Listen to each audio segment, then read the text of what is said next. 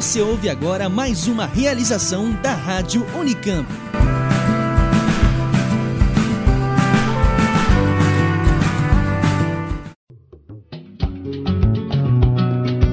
O merienda é o seu alimento quinzenal que passeia pela história, língua e artes hispânicas. A cada podcast, um novo tema.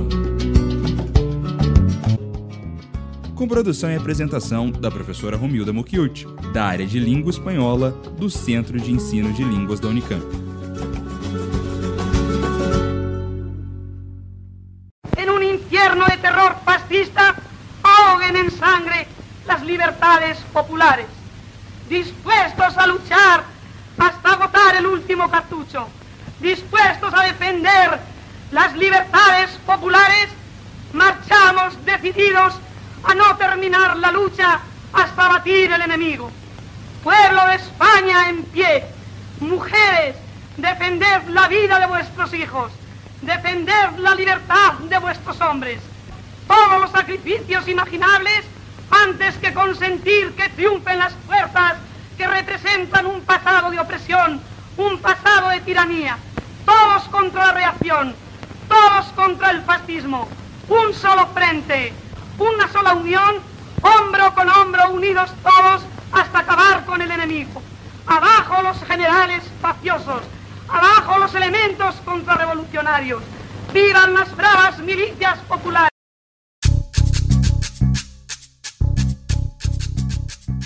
Hombre, si no supiéramos que este clamor a luchar contra el fascismo no fuera del año de 1936, pensaríamos que nos estarían convocando a nosotros ahora, ¿verdad? Sí, este clamor parece representar una manifestante de los tiempos actuales contra gobernantes con ideas fascistas, que están actualmente en el poder, incluso en Brasil. Sí, seguro. Eh, aunque hablar de milicia en Brasil es otra cosa, ¿no?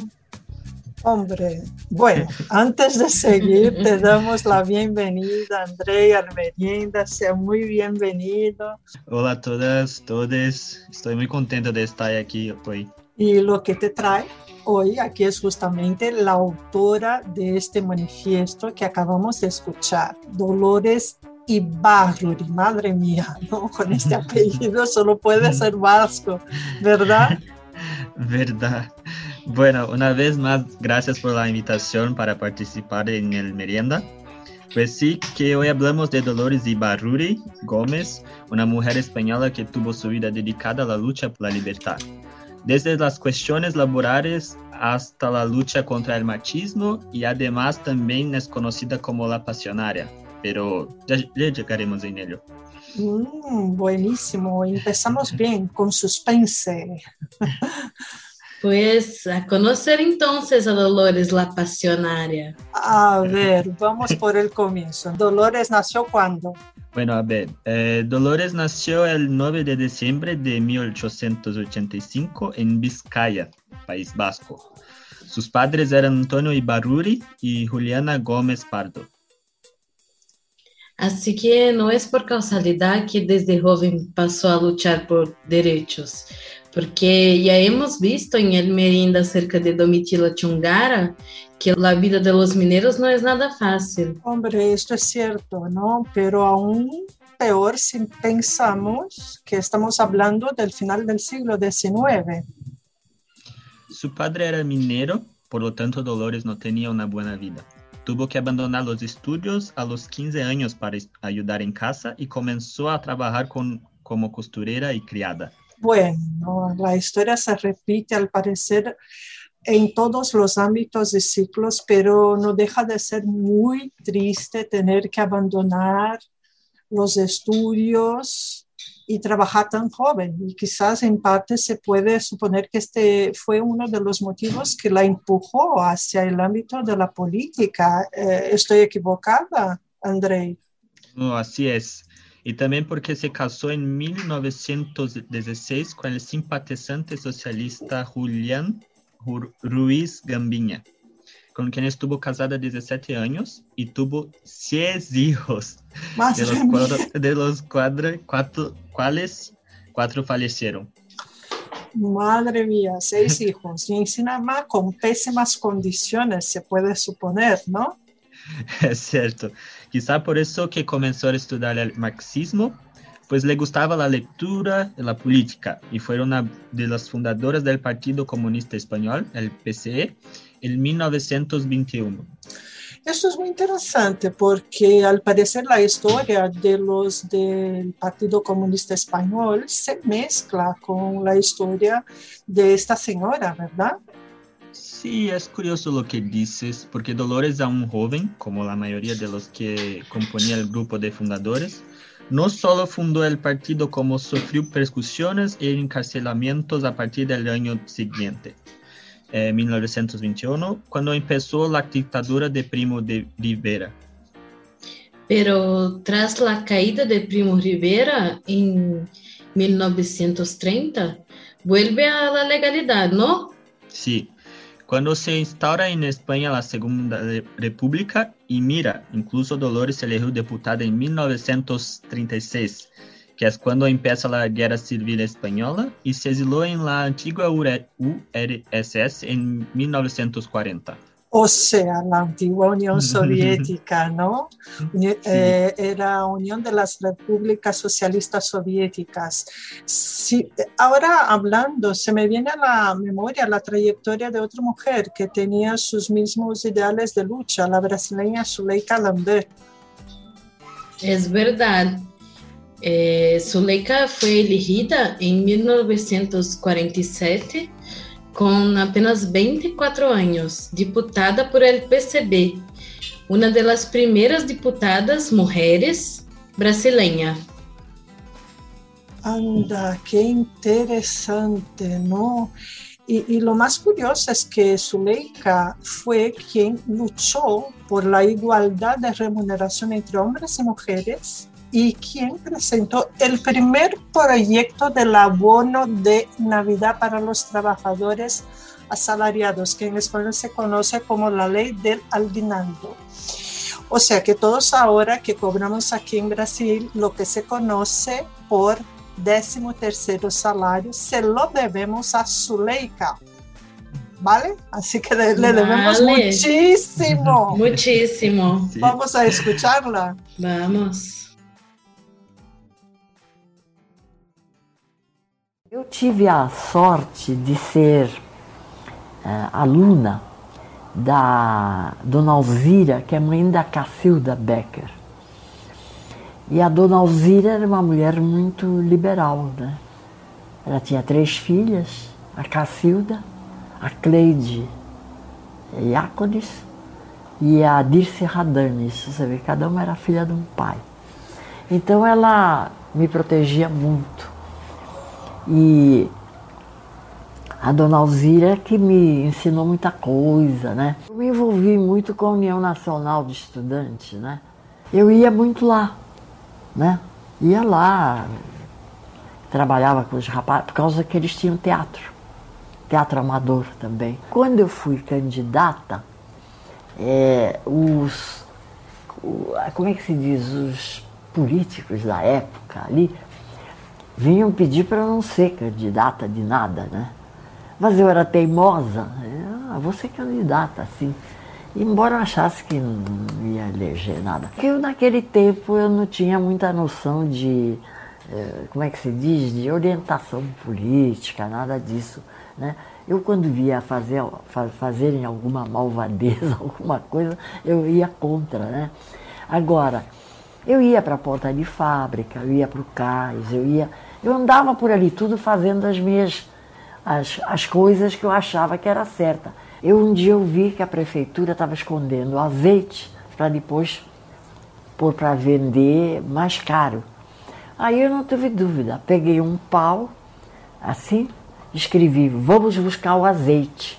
Pus na mão de uma moça, pus na mão de outra e fui para a prefeitura. Cheguei lá com 5 mil mulheres. Defendia muito os estivadores, né? Eh, defendia eles, salários, essas coisas todas. E na prática a gente defendia o meio ambiente também, né? Naquela, uma coisa estranha naquela época, mas também saía isso. é uma parte muito pouco documentada, porque não podia, não tinha condição, né? Y consta también que tuvo que exilarse, pero también siguió trabajando defendiendo sus, idea, sus ideas desde el extranjero. Chile, Francia, Hungría e incluso la Unión Soviética fueron algunos de los países en los que, que estuvo exiliada hasta que logró volver a Brasil después, solo después de la amnistía. Ay, ay. Madre historia- mía, ¿no? La historia se repite, ¿no es cierto? Sí, que la historia de estas dos mujeres merece no solo una película, sino toda una serie con varios episodios y temporadas. Sí, por supuesto, cómo no, ¿verdad? Sí. Pero nuestros oyentes están muy curiosos. Vamos a ver, por saber por qué el apodo de Dolores, por qué la apodaron de La Pasionara. Vamos a ver, André. Sí, ¿acaso era muy religiosa? Pues sabemos que la palabra pasionaria procede de pasión, por la semejanza que parece existir entre los atributos de la pasión de Jesucristo. Pues eso del apodo La Pasionaria lo eligió ella misma. Todo empezó cuando escribió por primera vez un artículo en El Minero Vizcaíno con el seudónimo de La Pasionaria. Según algunos relatos, eso se debe por, por- porque lo publicó en la Semana Santa. Hombre, y André, ¿sabes decir de qué trataba el artículo que escribió? Desafortunadamente no lo encontré, pero seguramente trataba del tema de las luchas de la clase obrera de la época. Ah, qué interesante, porque eh, Zuleika Lambert también escribió varios artículos y, y libros. El primero de ellos, incluso, es una autobiografía de su estancia en la Unión Soviética durante el exilio. Se publicó en 1953, si no me equivoco, y se titula Una joven brasileña en la Unión Soviética. E incluso, no sé si sabéis, escribía poema.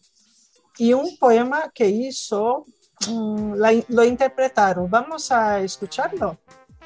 Sí, vamos. Se trata de la performação autodescritiva realizada por los artivistas, performers, carpinteiro de poesia Francisco Way e Cordeiro Dogum, Rosilene Cordeiro, em maio de 2018. Sempre que eu penso nas mulheres, me vem a imagem de um rio. Um rio enorme e caudaloso que todas temos que atravessar. Algumas apenas molham os pés e desistem. Outras nadam até a metade e voltam temendo que lhe faltem as forças. Mas há aquelas mulheres que resolvem alcançar a outra margem custa o que custar. Da travessia vão largando pedaços de carne, pedaços delas mesmas. E pode parecer aos outros que do outro lado vai chegar um trapo humano, uma mulher estraçalhada. Mas o que ficou pelo caminho é tão somente a pele velha. Bom dia. Na outra margem chega uma nova mulher isso é um poema de Zuleika Lambert. Muito me emociona. Escrever, pensar, viver pela poética do rio. Nós que somos rio, Amazônia, né? Rio e floresta, chão e asfalto. Hombre, muy bien. Bellísimo, ¿verdad? Bellísimo. Verdad. Eso Muy fuerte de las palabras. mujeres, las mujeres y el agua hace mucho sentido. Para Sí. mí eso de reventarse, ¿no? Sí, muchísimo, ¿no? Pero no nos adelantemos que aunque poco conocen a estas dos mujeres, hay algunos homenajes que les rindieron, ¿no es cierto? A ver. Y a ver, son numerosas las ciudades que ya le han rendido homenajes a Dolores Ibarure, dedicándole un elemento de su paisaje urbano. Entre ellas, Miranda de Ebro le dedicó un parque donde se erigió un monumento en honor a la pasionaria. Ay, qué en uno- interesante. Sí. Muy interesante. En junio de 2005 se celebró el o, séptimo congreso del PCE, en el que Dolores Ibaruri fue elegida presidenta de honor a perpetuidad. Muy hermosos los homenajes. Y a Zuleika Lambert, Pues bien, ya te digo, aquí en Brasil la cosa va más despacio, ¿no? Aunque Zuleika Lambert fue la inspiradora del movimiento de mujeres del Partido Popular Socialista, el PPS, ¿no? Particularmente del núcleo de género Zuleika Lambert. Y que durante los años 80 y 90 fundó el Consejo Estadual de la Condición Femenina del Estado de São Paulo y coordenó la Comisión Estadual de Educación, Cultura y Medio Ambiente del Estado de São Paulo. Pero homenaje, homenaje, que yo sepa, no le han rendido ninguno, ni siquiera entrevistas, ¿no? De estos entrevistadores famosos como Vial, que conocemos, como Josuárez, ninguno la llevaron a público. Y mira que esta mujer nos conquistó la décima tercera paga, el aguinaldo, ¿no? Así que estamos rindiendo aquí nuestro homenaje, ¿verdad? por supuesto. No faltaba más. Bueno, vamos llegando al final de un merienda más, pero no sin antes poner aquí nuestras sugerencias de series, películas, libros, en fin. Ya hemos mencionado uno de Zuleika acerca de su experiencia en la Unión Soviética. Hay también un libro autobiográfico escrito por Dolores titulado Memorias. Merece mucho la pena leerlo. Y películas. Me acuerdo de una muy buena, Las Trece Rosas. Cuenta la historia de 13 mujeres que luchaban por sus derechos y fueron muertas, fusiladas durante la Guerra Civil Española. No sin antes que la encarcelas, las encarcelasen y las sometieran a todo tipo de humillaciones. ¿eh? Merece mucho la pena eh, conocerla porque uno mm, se da cuenta del porqué de que estas mu mujeres uh, se exiliaron del país, ¿no? Para no sufrir estos tipos de humillaciones y muertes. Bueno, por cierto, Las chicas del cable es una serie española cuya trama gira en torno a las luchas de las mujeres por conquistar su espacio en la sociedad y la última temporada se pasa durante la Guerra Civil Española. Aquí en Brasil tenemos la película Olga, Olga o en, portugués como Olga, que relata a trajetória de Olga Benário Prestes, uma alemã judia e ativista que também passa por Moscou, antes de vir a Brasil para dirigir a insurreição comunista de 1935. Quando conhece a Prestes, se enamoram e já sabemos que seu fim é muito triste. Mas merece a pena revisar este momento histórico, verdade? Eh, por supuesto, é muito triste, mas para que nunca lo olvidemos. Es muy triste, pero no es ficción, es realidad, ¿no? Sí, olvidar jamás. Sí. Pero también tenemos, vamos a tener una playlist imperdible, ¿no? Hombre. Por supuesto. ¿Cómo no? Entre ellas hay la canción No Pasarán, inspirada en la frase que Dolores pronunció en 1936, cuando fue elegida diputada del PCE por Asturias.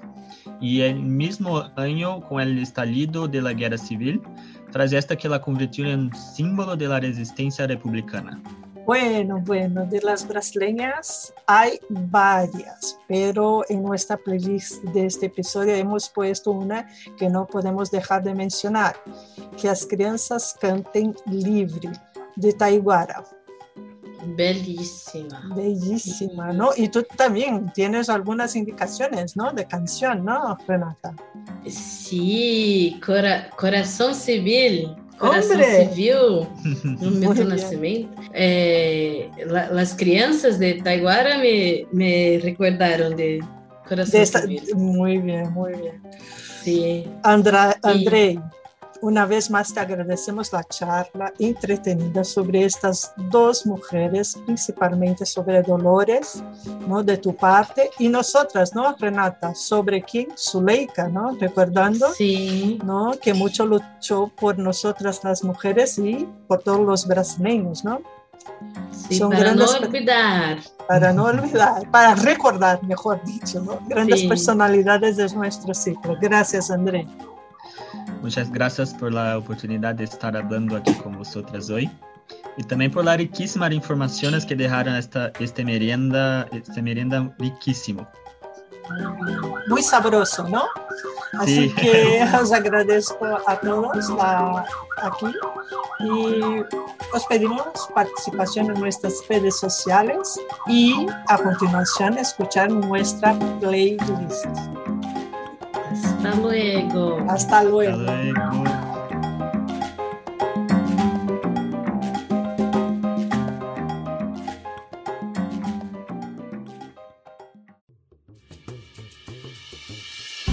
Termina aqui Merienda. Produção e apresentação: Romilda Mokilt. Realização: Rádio Unicamp.